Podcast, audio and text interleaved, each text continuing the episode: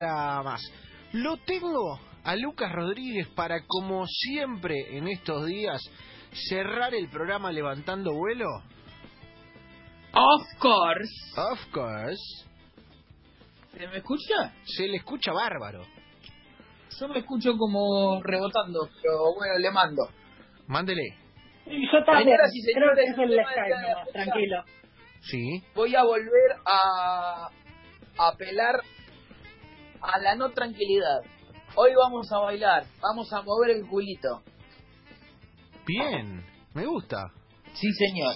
Hoy vamos a... Es impo- si con esta canción, ayer mi novia dijo esto, si con esta canción no te moves, estás muerto. Estás muerto, pibe. Estás muerto, Faba, estás muerto. Diría Flavio. Eh, la canción del día de la fecha es de quizás el artista más grande a nivel pop de la historia, que es el señor Prince. Grosso, grosísimo.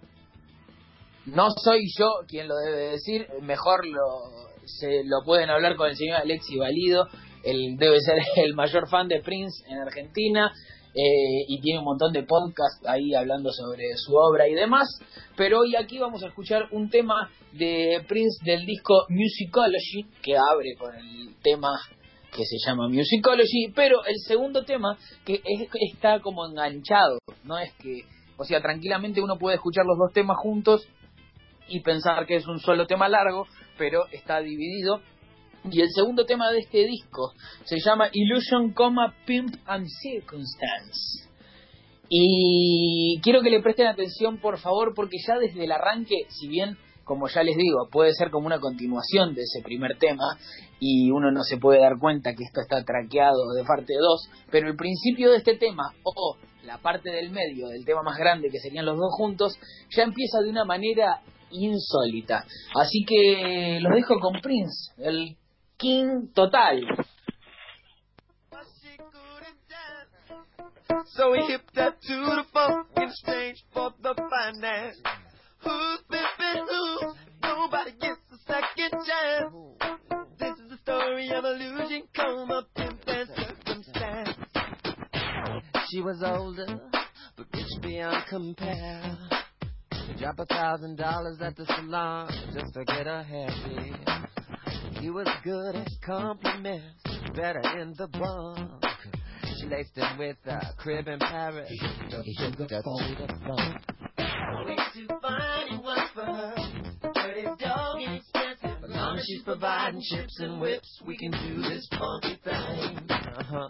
As long as she was playing the host, he figured he would make the most of them hips and lips. He hooked her up. Rocked her coast to coast. So rich beyond compare.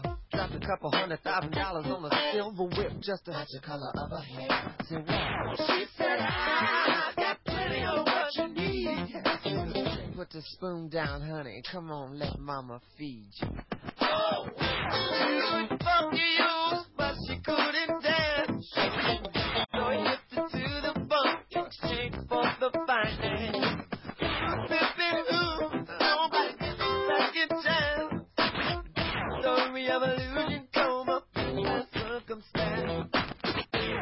Where was I? Oh, oh yeah, gentleman he was. He never spoke about her nose, so prominent because in the dark it glowed. If she was only ten instead of so, Lily White, her name was Doris, but he called her Flo. As in wrestling, that ain't right. That ain't right. Go wrestling every night. A situation bound to fail. It show is Doris in the day. Money might talk, but what does it say? You better get busy if you want to get paid.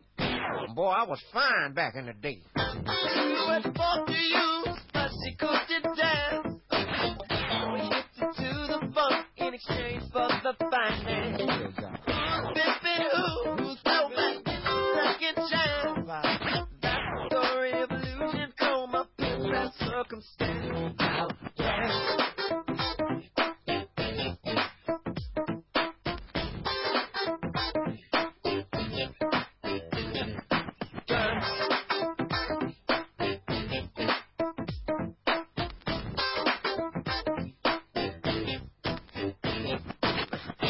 Spends her money oh so well, honey. Take a bath in cold crystal. He took a trip to burn an old flame in Frisco. Like, wow. Wow. Doris caught him in her arms. Shrugged her shoulders and said, no harm. Just put your name on this prenup and we can all hit the disco. Uh. Yes, it did.